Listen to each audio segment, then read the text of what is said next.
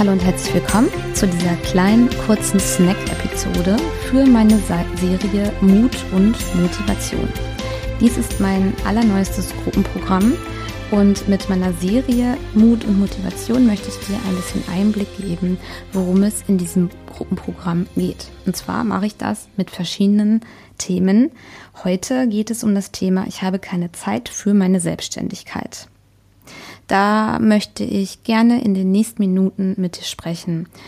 Wir Mamas haben alle wirklich keine Zeit, das stimmt. Also wir sind von morgens bis abends mit den Kindern beschäftigt, sind häufig noch fremdbestimmt, besonders wenn wir Babys und Kleinkinder haben und die brauchen uns auch und die sind auch unsere Priorität Nummer eins. Da bin ich total bei dir und da sehe ich auch den absoluten Fokus drauf, dass die Kinder ihre Zeit mit ihren mit ihrer Mama, mit ihren Eltern haben.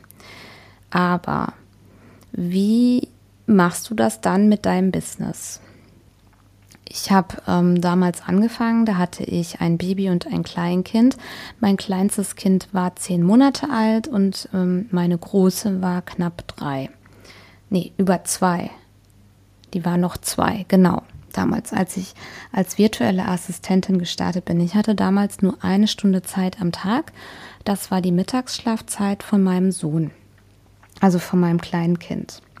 Zuallererst möchte ich mal ein bisschen ähm, was auflösen, einen Glaubenssatz von ich habe keine Zeit, weil ich habe keine Zeit heißt auch immer, ich priorisiere anders. Und wie ich ja eben sagte, sind die Kinder Prio 1. Also eigentlich hat man Zeit, nur für was anderes. Demnach ist Zeit haben auch Kopfsache. Und ich weiß, jetzt wird sie vielleicht ausschalten, aber hör weiter. Es ist einfach so du musst dir schon explizit Zeit nehmen. Sobald man Eltern wird, muss man sich sowieso für alles Mögliche Zeit nehmen.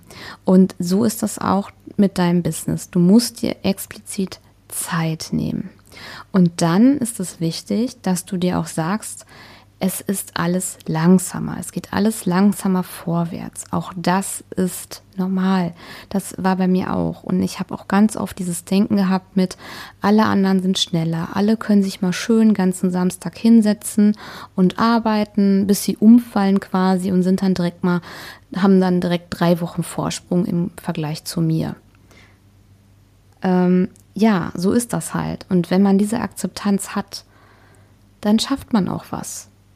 Weil wenn du die ganze Zeit sagst, ich habe eh keine Zeit, es bringt nichts, dann fängst du gar nicht an, dann gehst, kommst du einfach nicht ins Tun und dann bleibt alles, wie es ist. Und du wirst immer häufiger von mir hören, falls du das Gruppenprogramm buchst, auf jeden Fall, dass du dir zuallererst immer klar machen musst, warum willst du dich selbstständig machen? Was ist dein größter Antreiber? Und genau dieser größte Antreiber, wenn du den ausfindig gemacht hast, der wird dir den Antrieb und immer wieder erneut die Motivation geben, Zeitfenster zu suchen und auch effektiv zu nutzen.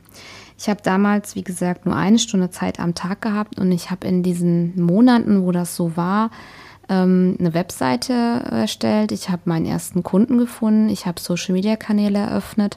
Ich habe meinen ersten Kunden den Auftrag erfüllt. Ich hatte parallel auch weitere Kunden gefunden und dazu muss ich sagen, ähm, abends habe ich mir auch ab und an mal Zeit genommen, wenn ich nicht mit eingeschlafen bin bei der Einschlafbegleitung.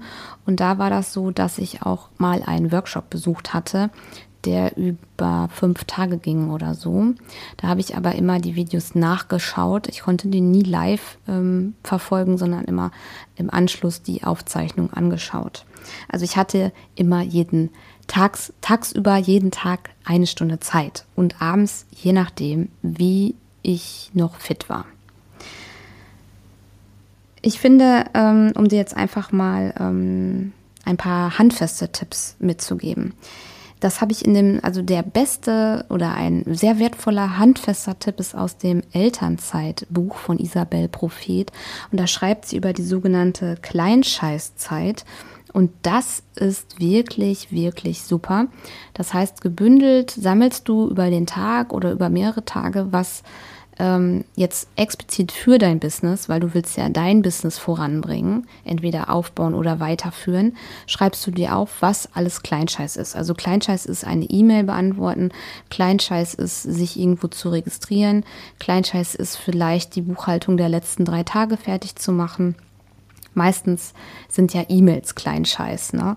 Also sowas. Und das schreibe ich alles gebündelt auf und dann mache ich das ähm, innerhalb von 10, 15 Minuten blocke ich mir die Zeit dann, wenn ich die Zeit dafür gefunden habe. Weil wenn ich immer wieder das alles neu mache, dann dauert es länger, als wenn ich einmal gebündelt alles in einem Rutsch mache. Der zweite Tipp ist, dass du einfach in Etappen denkst. Wenn du denkst, okay, ich möchte heute beispielsweise einen Blogbeitrag schreiben, vorher Keywords recherchieren, ne, SEO, und ähm, da möchte ich auf jeden Fall den auch noch veröffentlichen und ich will den auch noch bewerben. Vergiss es. Wenn du eine Stunde Zeit am Tag hast, vergiss es.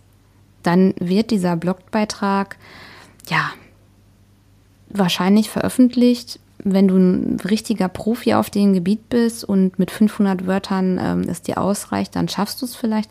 Aber da ja Content King ist, ich weiß nicht. Also ich bräuchte für einen Blogbeitrag so zwei bis drei Stunden.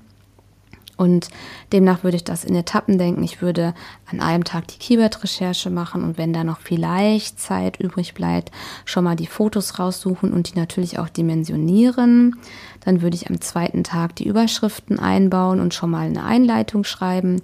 Am dritten Tag würde ich dann den Rest schreiben und am vierten Tag würde ich den dann ähm, bewerben beziehungsweise veröffentlichen, je nachdem, wie ich das dann vorher geschafft habe. So, das heißt, ich brauche vier Tage für einen Blogbeitrag, wo andere vielleicht einfach nur einen Vormittag brauchen. Ja, so what? So ist es halt. Wenn ich es nicht mache, dann habe ich einfach nichts gemacht. Und die Zeit, die ich habe, die nutze ich und du solltest es definitiv auch machen. Sei nicht frustriert, dass du langsam vorankommst. Du kommst voran. Und das ist der Punkt. Und das ist ein Erfolg.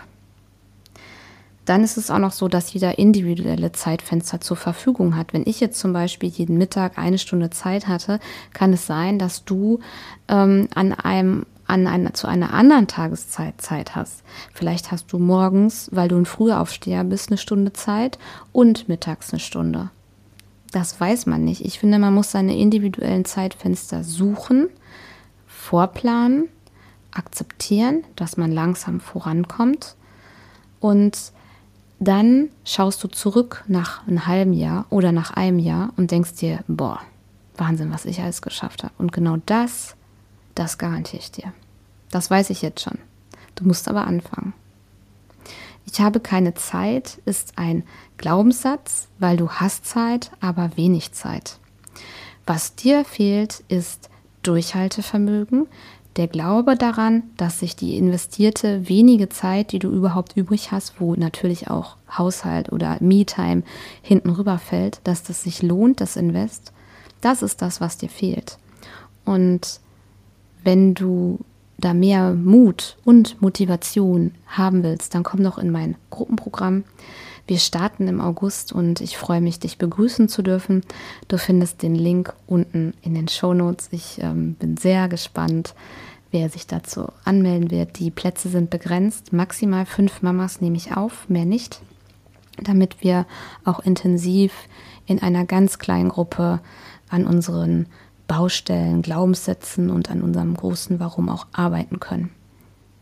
Wenn du mehr darüber erfahren willst, dann schau in die Shownotes. Und ich würde mich immer wieder freuen, ähm, ja, wenn du meinen Podcast bei Apple oder Spotify bewertest. Und ja, bis zum nächsten Mal. Tschüss.